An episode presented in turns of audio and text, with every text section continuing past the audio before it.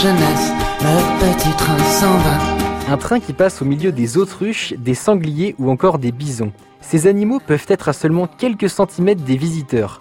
Valérie Boigard, responsable de la structure, nous parle de ce concept. Un safari train, ça va être euh, une euh, grande balade, donc en petit train, comme son nom l'indique, accompagné d'un guide.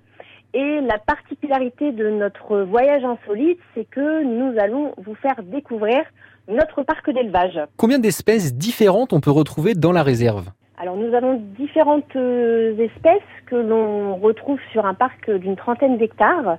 Euh, nous présentons donc des sangliers, des cerfs, des daims, des mouflons de Corse, des nandous, des émeux, des autruches ou encore des bisons d'Amérique.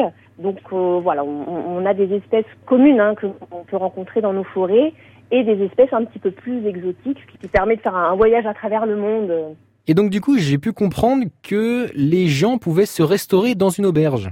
Oui, tout à fait. Donc euh, l'activité vraiment première euh, du parc, euh, c'est l'élevage de gibier pour la viande. On est un petit peu comme une ferme.